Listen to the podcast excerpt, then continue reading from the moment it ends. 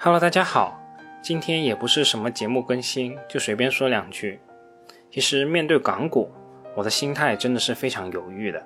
想起当年为了能顺利买到港股，拿着现金先后两次亲身来到香港，就是为了能顺利开到一个香港账户。在当时，这个市场里到底有什么东西那么吸引我呢？无他，就是便宜呗。最简单的理由就是相同的公司在香港买就打八折。就这个折扣就值得有多难也得去开一个户，但真的参与这个市场以后，才真正觉得事情永远都没有表面看的那么简单。你觉得这里便宜，难道那么多大机构就看不到吗？为什么这种便宜会长期的存在呢？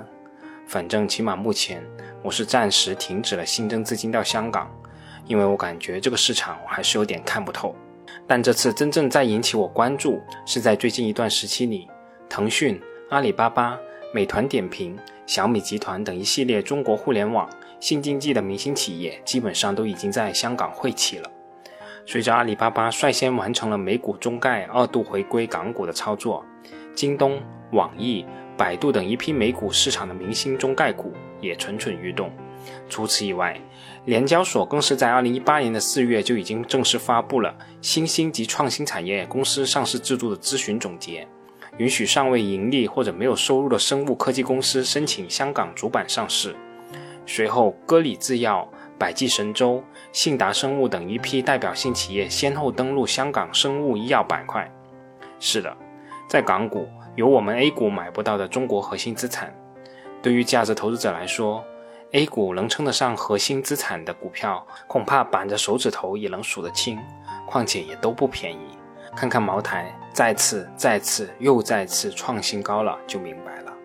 而港股市场本来就有大量的国有资产通过 H 股或者红筹的方式上市，这些公司的现金分红一直对投资者都具备一定的吸引力。诸如互联网巨头腾讯、阿里巴巴、新贵、美团点评、小米集团、生物医药板块的创新药企业，甚至是包括恒大、融创、碧桂园这三大房企，在 A 股还真的买不到。随着今年美国中概股回港二次发行的推进，以及中概股在美国处境的逐渐变差，诸如京东、网易很快就会出现在投资者的港股的购物车之中。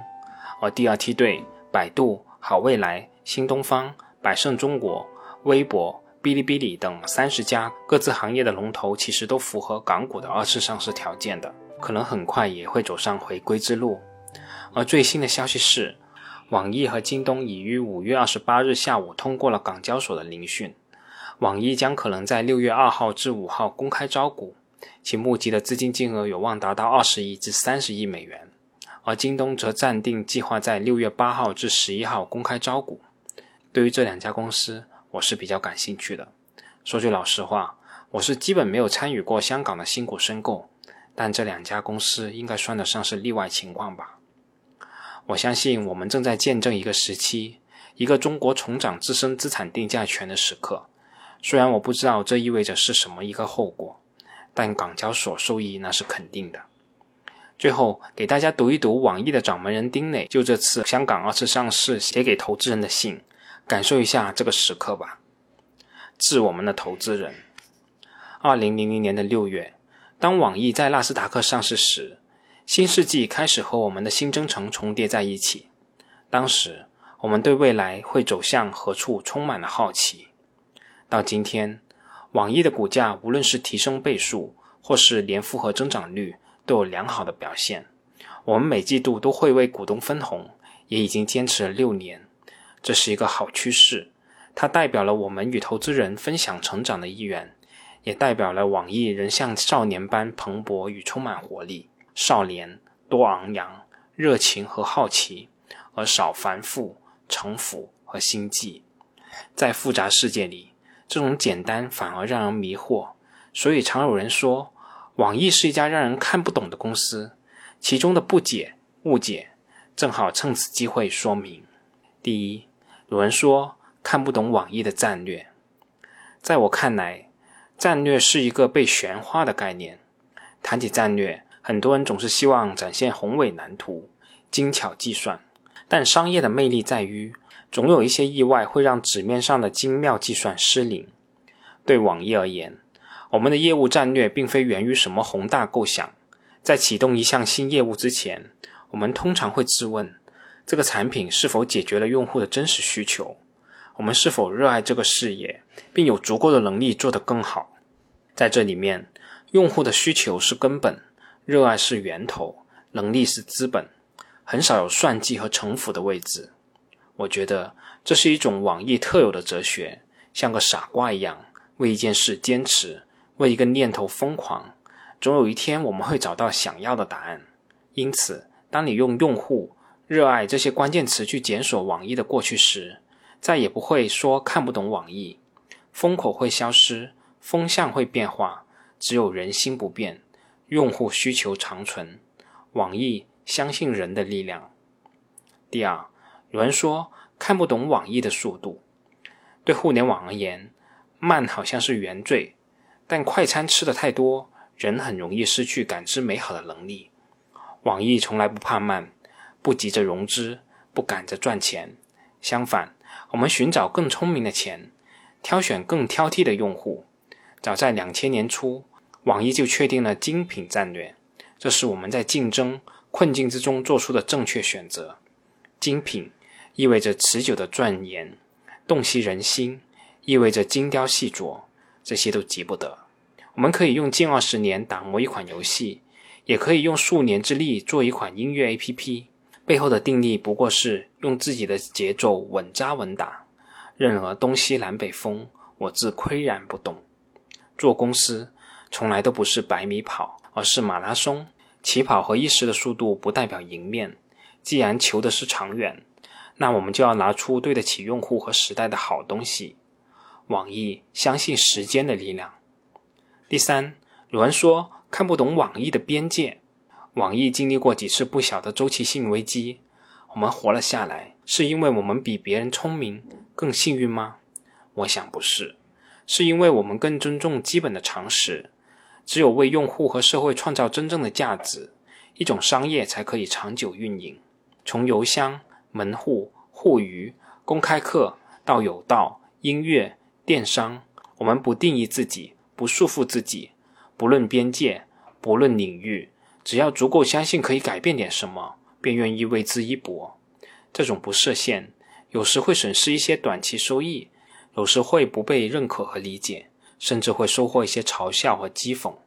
但好在我们的心大，脸皮厚，还算能坦然面对。这份坦然还来自于我们一个执念，在赚钱之外，要继续的为世界带来一丝美好的改变。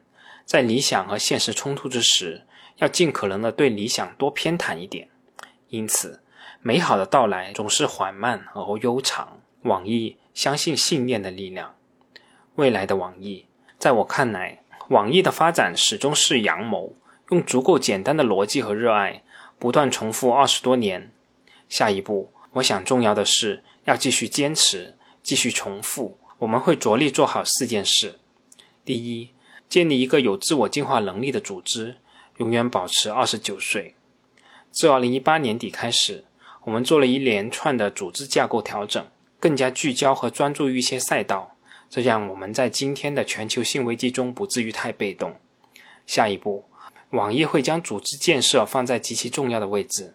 最近。我们全面升级了企业文化，把我们重视的热爱和用户在一起等企业精神写进价值观，并且会严格践行它。在我二十九岁时，网易刚刚上市，那时候我们有员工二百二十一人，现在已经有超过两万人。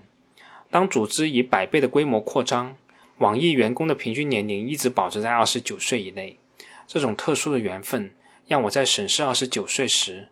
觉得他与网易无比贴切，不退少年的锐气，不沾老年的暮气，已经不青涩，却没染上圆滑的世故，足以担当大任。所以从今天起，我们会要求所有的管理者快速、大量的去挖掘各种年轻人才，让这些聪明的年轻人、热爱的年轻人、无畏的年轻人更快获得培养，更快成长成就。这个任务很重要，不可回避。第二。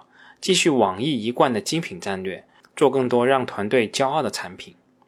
二零二零年充满不确定性，但人们对美好的追求是确定的。不管外部挑战如何，网易会始终以经得起时间考验的原则来运营企业，来做产品。光让用户满意是不够的，还要制造惊喜。我们希望做这样的产品：当团队提起产品时，充满自豪和骄傲；当用户使用产品时，由衷的喜欢，甚至炫耀。这种对产品的高调，可能会迎来竞争对手的追赶、模仿，甚至打击，但也会逼迫我们的团队思考如何继续领先。这最终都会给用户带来更好的体验。第三。立足中国，坚定地推进全球化战略，与世界同步。早在几年前，网易就在互娱、教育、音乐、电商等领域开始了出海的探索。虽然大多数人对此知之甚少，但今天我们可以跟各位分享的是，成果不错。全球化是网易在自身实力提升的基础上做出的必然选择。当我们立志于网聚人的力量。以科技创新缔造美好生活这一使命愿景时，就必然需要一个更大的舞台来实现它。接下来，网易会立足中国，同时通过内部孵化、投资、合作开发和战略联盟等方式，继续推进海外市场的创新与突破。中国的好产品值得被更多人看到。第四，推动资源更普惠，给予微观个体更大的能量、更多的支持。网易受互联网精神的感召而创立，未来依然会坚定不移地与开放、公平、分享的互联网精神同行。我们不是一家只想赚钱的公司，请所有投资人理解并支持这一点。后新冠时代，进步伴随着挑战而来，在基本物资、娱乐、教育等生活不同领域，网易会继续探索创新，给予人更大的能量支持。让构成美好生活的基本资源更普世，是我们会持续的事业。各位投资人，二十年前，当网易刚上市的时候，年轻是我们收获投资者、媒体信任的最大障碍。但正如大家已经见到的，正是因为年轻，我们对希望和机会所抱持的热情从不减少。这个月是网易上市二十周年，在这个节点上，我们很高兴和大家分享一个好消息。我们正在准备在香港二次上市，将网易这个久经时间考验的品牌带回中国。我相信，立足于这个我们无比熟悉的市场，离我们的用户更近，热爱将迸发更大的力量。感谢所有长久陪伴网易成长的同事和用户，感谢我们的投资人。信的最后，我想以2003年在大学母校说过的一句话来结尾：到今天为止。我们还没有成功，我们还在成长。网易公司创始人和 CEO 丁磊。